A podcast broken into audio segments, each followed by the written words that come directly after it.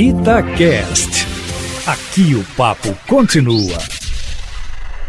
Bom, vocês já devem estar cansados de saber o que disse Sérgio Moro e o que respondeu o presidente Bolsonaro. Agora já temos novo ministro da Justiça e novo diretor-geral da Polícia Federal. Diretor-geral trabalhava com o presidente na sua segurança. O Alexandre Ramagin é um delegado da Polícia Federal que estava chefiando a Agência Brasileira de Inteligência.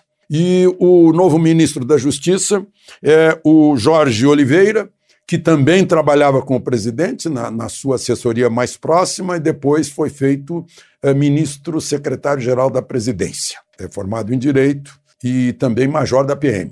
Bom, vocês certamente vão querer saber, e pode haver um impeachment. Tem pedido de impeachment, tem ministro do Supremo pedindo que o Rodrigo Maia despache os pedidos que estão lá, tem Celso de Mello recebendo hoje um pedido de abertura de inquérito do próprio Procurador-Geral da República, que não esperou a fala do presidente, a resposta, ele não esperou o contraditório. É interessante que alguém, um jurista, não esperar contraditório. Mal Moro tinha falado, ele já fez um.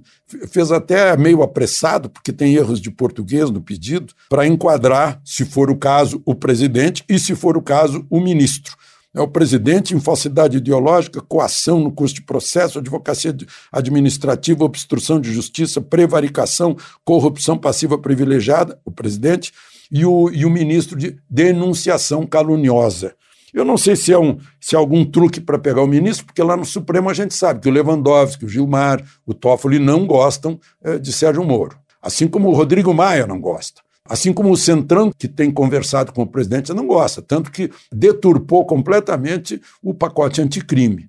Para o Centrão é, é um alívio a saída de Sérgio Moro. Mas, enfim, é a grande expectativa de Brasília, Alexandre Garcia.